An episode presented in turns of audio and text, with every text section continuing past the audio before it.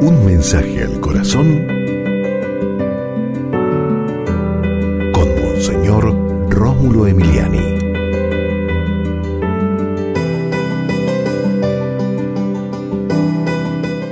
Den a Dios lo que es de Dios y al César lo que es del César. Lo malo es cuando le damos al César casi todo y a Dios de lo que nos sobra, del tiempo, de energía, de amor. Eso es terrible. Hay que poner a Dios en el primer lugar. Padre Santo, en el nombre de Jesús, danos conciencia de quién eres, Señor, del lugar que ocupas tú, que eres el primero y el más importante.